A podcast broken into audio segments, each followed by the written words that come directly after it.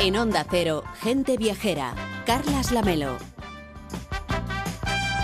Pues de eso vamos a hablar ahora con Enrique Domínguez Uceta, que además de patrimonio le hemos pedido que hoy nos haga un recorrido mucho más sabroso, ¿eh? porque sabemos que estamos en el entorno del Parque de Monfragüe, con la ciudad de Plasencia como centro, que es una preciosidad, pero queríamos añadirle a ese patrimonio pues la parte gastronómica, no solamente el jamón ibérico, otras muchas cosas, Enrique. Sí, yo diría que el jamón ibérico, yo creo que más que, eh, más que nada es inevitable, porque te lo encuentras en todos sitios y está muy rico.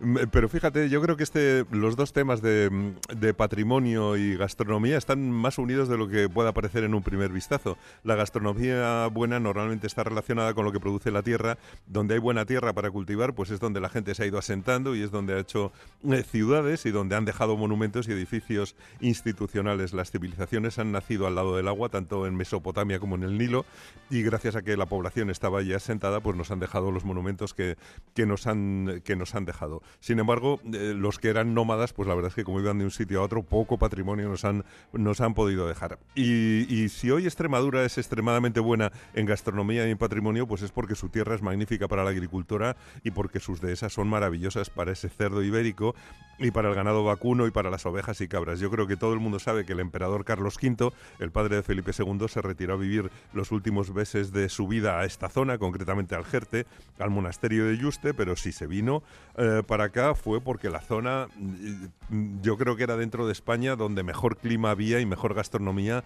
con huertos, con frutos mediterráneos, incluso en pleno invierno y con cosas exquisitas. Ah, donde estuvo Carlos V también fue en el monasterio de Yuste, que es una joya patrimonial que además está muy cerquita de aquí. Sí, bueno, una visita muy recomendable en la comarca de la Vera, Primero podemos ver el parador de Jarandilla, el castillo en el que estuvo Carlos V hasta que se instaló en Yuste, en, un precioso monasterio que tiene dos patios maravillosos y que está rodeado por bosques de robles y de castaños. Pero también tenemos cerca un par de recuerdos importantes de Roma. Mm, tenemos la Vía de la Plata que comunicaba el norte de la península, Astorga, con Mérida, con la emérita Augusta que crearon los romanos para que los soldados veteranos se convirtieran en agricultores en las riquísimas tierras extremeñas a orillas del río Guadiana. Y aquí cerca, en las tierras de Granadilla, pues se puede ver el arco romano de Caparra, donde hubo una importante ciudad romana hace tiempo abandonada, de la que se pueden ver aún pues los restos del anfiteatro, del foro, de las termas, y es bien bonito. Y el pueblo de Granadilla también, que es un verdadero fenómeno, porque cuando hicieron el embalse de Gabriel y Galán, obligaron a abandonar el pueblo a los vecinos y hoy es un pueblo fantasma rodeado por el embalse, a veces también por las aguas del embalse cuando las tiene, al que se entra, se tiene una visita muy agradable del pueblo, eso sí, hay que tener cuidado porque te pueden dejar cerrado dentro, porque echan la llave por la noche. Pues eh, vayan ustedes con esta prevención ¿eh? que les hace Enrique Domínguez Uceta, pero hoy queremos hablar de la gastronomía, que también tiene sus rutas en Extremadura, aquí en el norte de Cáceres donde estamos, por ejemplo, podríamos empezar por dónde, Enrique. Eh, bueno, fíjate, hay, hay varias rutas vinculadas a productos. Las principales están relacionadas con el queso, con el ibérico, con el aceite y con el vino y el cava. Mm, la parte del vino y el cava yo creo que está un poquito más relacionada con la ribera del Guadiana, está más al sur, pero las otras tres rutas las tenemos muy cerca. Seguramente la más conocida es la del ibérico, que empieza por aquí, por Malpartida de Plasencia, por Torrejón el Rubio, Serradilla, que la tenemos aquí al lado del parque, y Talabán. Y luego pues sigue en el sur de la provincia por Trujillo, Cañamero, Montánchez, que es un nombre ilustre sin duda alguna, y Alburquerque.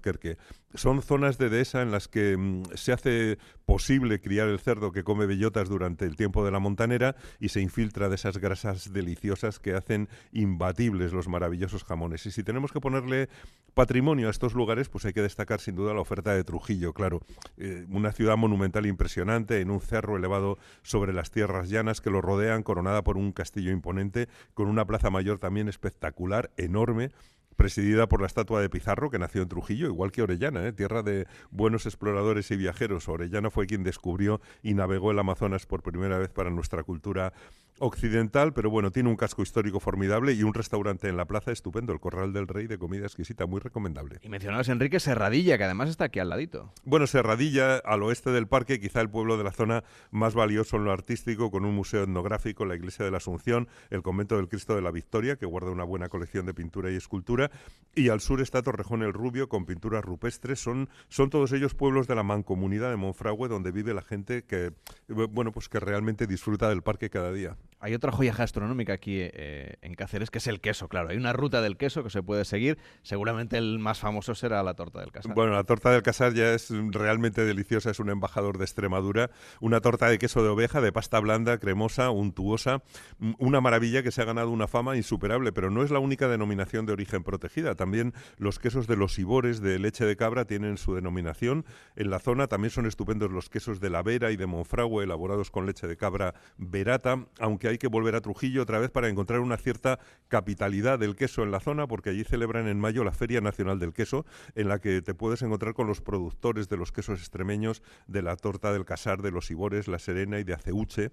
Y mm, a la ida a Cáceres, eh, cuando veníamos desde Madrid, la verdad es que daban ganas de parar a la entrada de Trujillo, donde, por ejemplo, está la fábrica de la finca Pascualete, eh, que está en las mismas manos la finca desde el siglo XIII, donde elaboran un queso increíble, ganador del mejor queso de España en el 2017-18 y donde paran a comprar los famosos que tienen sus fincas aquí en Extremadura, se lo llevan para casa sin duda alguna. Bueno, es un buen sitio para ir cargando el coche con, eh, pues, con buenos quesos. Y si quieres ir a Casar de Cáceres, además de visitar el Museo del Queso, que lo tienen allí, y de poder comprar naturalmente en los que lo elaboran, pues tienes a mano una de las ciudades más bonitas del mundo, como es Cáceres, que parece sacada de una leyenda medieval y renacentista y realmente es para perderse. Quizá la ruta menos conocida, pero que también merece la pena conocer un producto que es una maravilla también de Extremadura, es el aceite, que también es aquí muy famoso. Sí, la verdad es que el aceite extremeño es una joya vinculada a una aceituna propia, la manzanilla cacereña normalmente, y aquí donde estamos tenemos al norte eh, los maravillosos paisajes vinculados a los olivos, la denominación de origen protegida eh, que se llama Gata Urdes, y que son dos comarcas que además de ser bellísimas, porque Urdes mm, eh, tiene unos valles muy cerrados y empinados, pero verdes y verdaderamente espectaculares, y Sierra de Gata con sus cinco valles remansados y más abiertos, pero están plantadas de olivos, a veces, mm, sobre todo en las Urdes, en diminutos bancales, que son casi como macetas que hubieran hecho para colocar un solo olivo heroico, eh, pero que dan un aceite formidable. Es una ruta de arquitectura popular la que podemos hacer por, el, por un poquito al norte de donde estamos, al norte de Plasencia, eh, con una arquitectura popular, como decía, maravillosa, y en la Sierra de Gata, que es fronteriza con Portugal, pues hay también muchos castillos y casas nobles en los pueblos con escudos. Merece la pena acercarse a Robledillo de Gata o a Valverde del Fresno o a Marchagaz, eh, que es todo zona de manzanilla cacereña cerca de Caparra y de Granadilla. La verdad es que es una ruta del aceite verdaderamente maravillosa, muy sabrosa. Señor Virosta, supongo que todos los viajeros que vienen y hacen rutas con usted se deben llevar la mochila llena de cosas. Eh, pues sin duda, mm, ya habéis visto, ¿no? Que, yo creo que a todos se nos ha abierto las papilas gustativas con esta explicación que han hecho. Sin duda, Extremadura cuenta con nueve denominaciones de origen. Tenemos,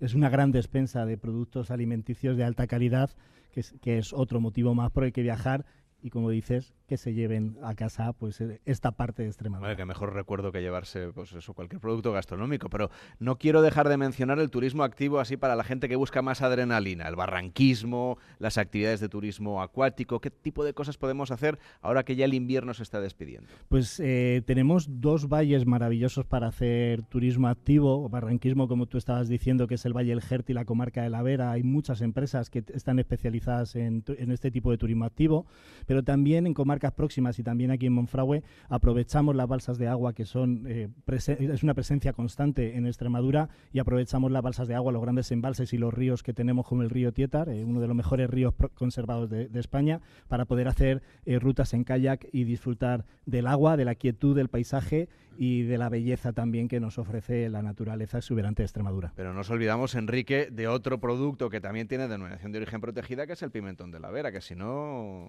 Bueno, es otra maravilla que se elabora aquí con los pimientos de la Vera, eh, que trajeron de América, por cierto. Eh. Son, son productos que llegaron desde América, pero aquí se asentaron muy bien, igual que le ha pasado con el tabaco. Parece, parece mentira que encontraron un pequeño trópico aquí, porque el clima realmente mm, es maravilloso. Esas latitas rojas de pimentón, bueno, también porque tiene su propia manera de elaborarlo. No solamente lo secan, sino que luego lo ahuman de una manera muy especial y realmente es delicioso. Y me encanta que tengan ese como emblema esa latita metálica roja, que es una maravilla. Y, bueno, naturalmente estando aquí nos tenemos que acercar a Plasencia, que es una ciudad histórica verdaderamente formidable, muy acogedora. No solamente está llena de palacios maravillosos vinculados a apellidos ilustres como los Monroy, eh, Dos Torres, los Girón Carvajal, bueno, muy, muy importantes. Tiene una catedral o dos catedrales realmente como enlazadas por la espalda, que son maravillosas, muy recomendables también, con un maravilloso retablo, pero sobre todo es, es muy agradable porque esa plaza mayor que tiene el ayuntamiento con una figura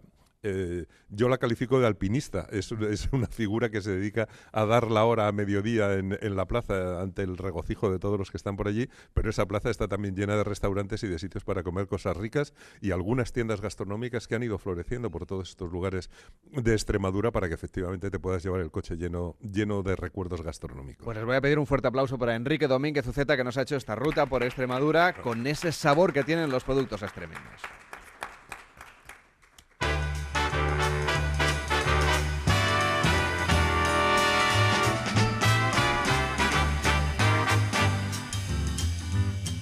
Las 12 del mediodía, 12 y 29, claro, las 11 y 29 en Canarias. Solo los paisajes gastronómicos y las rutas que nos contaba Enrique para degustar los productos típicos de esta zona serían una razón más que suficiente para venir aquí a conocer Extremadura, un lugar que yo creo que Alejandra Carril tiene muy señalado en su mapa de viajes. Hola Alejandra, ¿cómo estás? Buenos días. Hola Carles, buenos días. Bueno, pues estaba muy atenta escuchando a Enrique y apuntándome los pueblos que aún no conozco y otros que tengo la suerte de visitar mucho, como ha contado él, como Granadilla, claro. Si es que Extremadura está llena de sitios bonitos, Carles, ¿qué te voy a decir?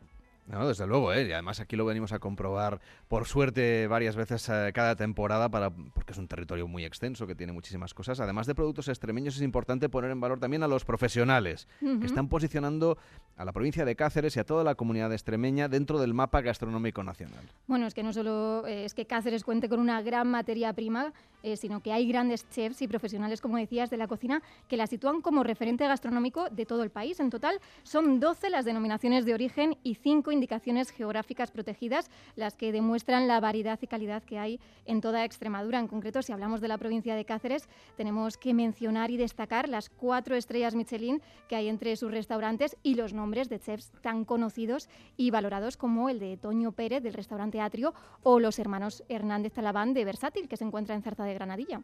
Está con nosotros Cristina Pérez Salas, que es gerente de Oído Cocina. ¿Qué tal está? Buenos días. Pues muy bien, la verdad es que da gusto escucharos hablar de gastronomía los que no sois de aquí. A ver si lo hacemos igual de bien los que los que somos de la tierra. Eh, parece un poco, da un poco la sensación ¿no? de que a los extremeños a veces les cuesta creerse la calidad del producto que tienen aquí. Justo, la verdad es que sí, Carlas. Es una pena porque dicen por ahí, va, va uno a Madrid Fusión y dicen que somos la despensa de Extremadura pero y todo el mundo que viene aquí dice que, que, se come muy bien, pero luego a nosotros nos cuesta, somos muy críticos yo creo con nosotros mismos. Oye Vicente, qué quesos que hay en Extremadura. Que ya, desde que hemos llegado yo no he parado de comer queso. Hay muchos, los decía el queso de aceuche, que también es denominación de origen, todos los de cabra con pimentón de toda la zona de los berrocales eh, trujillanos, luego las tortas blandas, y, es que eh, yo creo que hay una variedad todos los quesos frescos, tanto de leche, de vaca como de cabra, son una delicia. Un poquito de pimentón, ¿verdad? De la vera y un pelín de aceite, manzanilla cacereña y has triunfado. Claro que sí. Cristina, no sé si el turismo gastronómico ayuda también a que se sigan produciendo estos productos de alta calidad y a que también los cocineros ¿no? se, se miren los unos a los otros para intentar ir innovando cada vez más. Sí, la verdad es que sí. Eh, bueno, al final eh, la innovación es importante es muy importante, pero también es importante conservar la tradición. Entonces estamos en un sitio donde tenemos que trabajar ambos conceptos a la vez. Sí que es verdad que, el primer prescriptor de Extremadura es el restaurante de productos de Extremadura, porque es donde al principio entra en contacto el consumidor con los productos. Y en ese sentido hay un montón de pequeños productores que solo producen para hostelería. Estaba ahora hablando de Vicente de los quesos y me acordaba de, de los quesos de Zarza de Granadilla que tienen los hermanos Hernández Talabán en su establecimiento. Hacen una producción muy pequeña y son casi una pequeña joya que puedes degustar en los establecimientos de hostelería de Extremadura. Mencionábamos las estrellas Michelin al principio, pero son numerosas las distinciones que tienen otros establecimientos y chefs en la provincia. Eh, Cristina, ¿cómo ayudan estos restaurantes a situar a, estos pequeños pueblos en el mapa gastronómico y turístico? Pues en el caso de los hermanos Talabán está claro que ha sido, vamos, eh, incuestionable, ¿no? Porque estamos hablando de una localidad con 1.800 habitantes, entre 1.500 y 1.800. Sí, es activa, es decir, tiene empresas y tal. Además, empresas productoras. Eh, no solo hacen, no solo está versátil haciendo gastronomía, también tenemos allí cerveza artesana, los quesos que hablábamos de Granadilla. Tenemos, creo que también un, un creo que es, no, no, sé si Vicente me puede corregir en esto, creo que es vodka o, o whisky. Eh, una, whisky. una bebida de alta graduación de lo mejor de España. Ceres. Y, ellos, y, si con toda esta riqueza ellos han sido capaces, con su estrella de Michelin, de posicionarnos a nivel nacional. Y es un poco lo que nosotros, por ejemplo, desde Oído Cocina estamos trabajando. Trabajando con los establecimientos que creemos que tienen posibilidades para mm, avanzar en las grandes guías y al final posicionar a nivel nacional e internacional. Estamos en la FIO, que es una feria internacional muy importante, pero luego hay otros muchos eventos a lo largo del año vinculados con la gastronomía. Por ejemplo, los que vengan en los próximos meses. ¿Qué ferias importantes hay que estén previstas? Pues mira, antes de Semana Santa, la feria, de, de- la feria del queso de Aceuche, que es producto de denominación de origen protegida también, que os lo aconsejo que lo, que lo degustéis porque es, es impresionante. Eh, luego en el mes de mayo la feria del queso, que eso ya es que no hace falta En Trujillo, ¿no? promocionarlo. Sí, en Trujillo, porque es una pasada. Y bueno, pues nosotros estamos trabajando también en el mes de, en el mes de noviembre haciendo una feria gastronómica eh, ya con establecimientos de restauración, que son los que con los que nosotros trabajamos, que se llama Sabor y que es en Badajoz y que congrega pues a cerca de 25.000, 30.000 personas a lo largo del fin de semana. Cristina Pérez Salas, gerente de Oído Cocina. Gracias por estar hoy en Gente Viajera. Gracias Hasta a vosotros. Buenos días.